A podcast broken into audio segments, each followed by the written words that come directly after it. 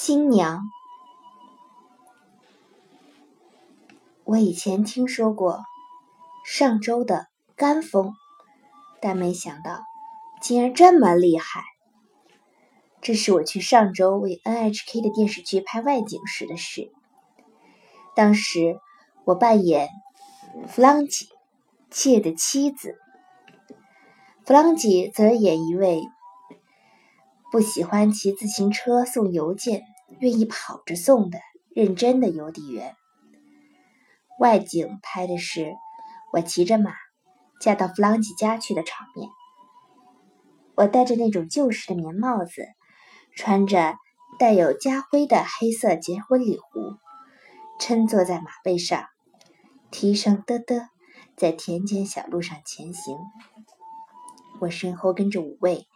身着礼服的男性亲友，一辆两轮推车上放着我唯一的嫁妆，一个小衣柜。小鸟在歌唱，不知从哪里飘来马夫曲的歌声，一派悠闲的田园牧歌式的景象。我们结束了彩排，正式开始拍摄。我像过去的新娘那样，稍稍低下头。马也很温顺地向前走去，可是大家谁也没有料到，就在这时，刮起了一阵上周的干风。要说这阵风有多厉害，那就是我们先听到咕咚、咕噜噜的声音，放在两轮推车上的衣柜飞了出去，在田野里翻滚起来。这时就看出真家具和假道具的区别了。如果是真的嫁妆，里面会放着衣服什么的，肯定不至于被风吹得飞起来。可是假道具的悲哀之处就在于里面空空如也，所以成了这个样子。再加上我们拍的是远景，就是 long shot，远景拍摄，看不出衣柜的好坏。所以就用了便宜货，这也导致了衣柜不堪一吹。其次，我的棉帽子和新娘发髻被风吹得唰的向后歪去，整个额头都露了出来。而且我是侧坐在马背上，所以还得拼命保持姿势，不让自己掉下来。如果风是从我背后吹来的，肯定会把我掀下马背。但庆幸的是，风从我的正面吹来，把我摁在马上。于是我姿势怪异的粘在马背上。马好像很讨厌刮风，扑棱棱的晃了晃脑袋，打了一个响鼻，真是糟糕透了。请回到原位，副导演用扩音器喊道。我试图退回去，这次才发现。小马这种动物掉头是很难的，马的前后腿之间的距离太长了，在窄窄的田间小路上想掉头是不可能的。你不会让它退回来吗？副导演吼道。我很想说，马如果会退着走，那就可以送到马戏团了。我把吹歪了的假发向前一扯，用的力气太大，结果发髻和棉帽子几乎盖到了我的眼睛上。所以顾不上说话，我推了推棉帽子，观察一下四周，发现前面大约一百米处是两条田间小路的交叉处，那里比较宽阔。我想那里可以让马掉头。可是我当时侧坐在马背上，姿势很不稳固，随时可能滑下来，这样是没法过去的。于是我说道。诸位，不好意思了。说着，我卷起和服，稳稳地跨坐在马背上。我上高中时曾经梦想成为一名骑手，对骑马还是颇有自信的。现在回想起来，这个举动太轻率了。我对马说：“走吧。”马就跑了起来。我们全速在田间小路上前进着。如果让大家久等就不好了，我心里全是这个念头，并没注意到这时我的样子有多么奇特。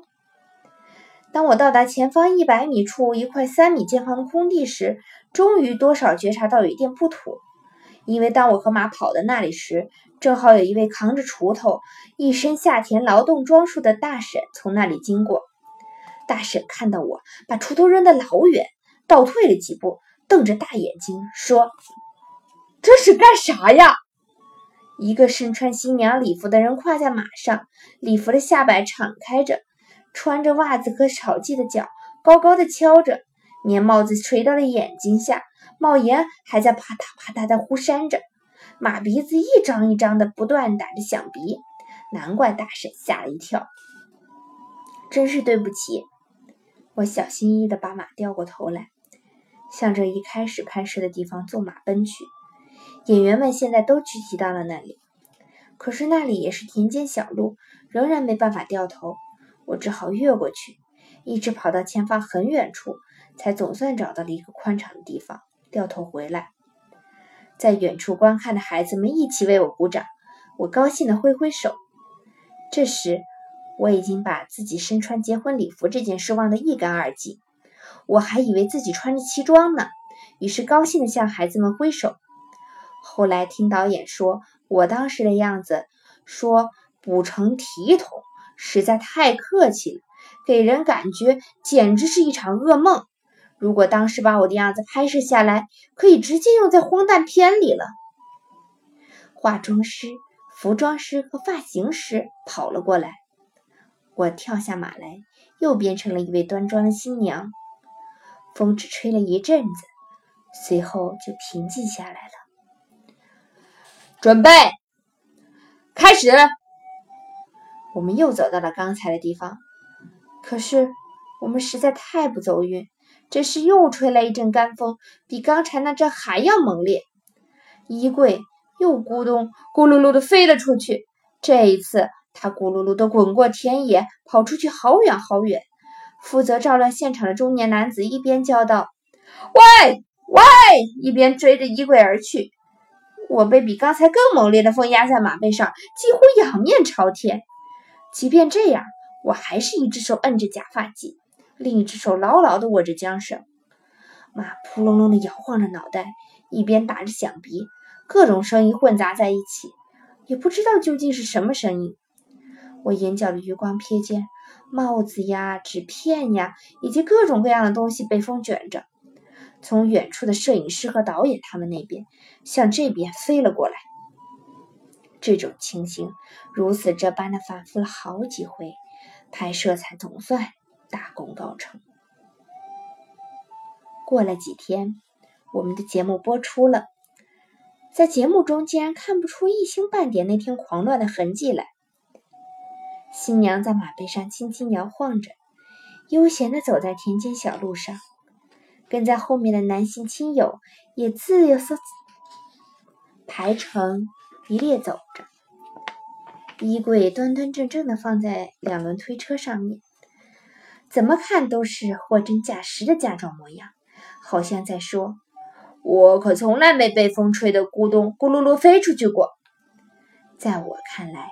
衣柜好像把秘密装在了肚子里，就这样被运走了。也许真正的结婚仪式就是这样平平静静的举行的吧？应该是这样的吧？对当时还很年轻的我来说，这真是一次有趣的经历。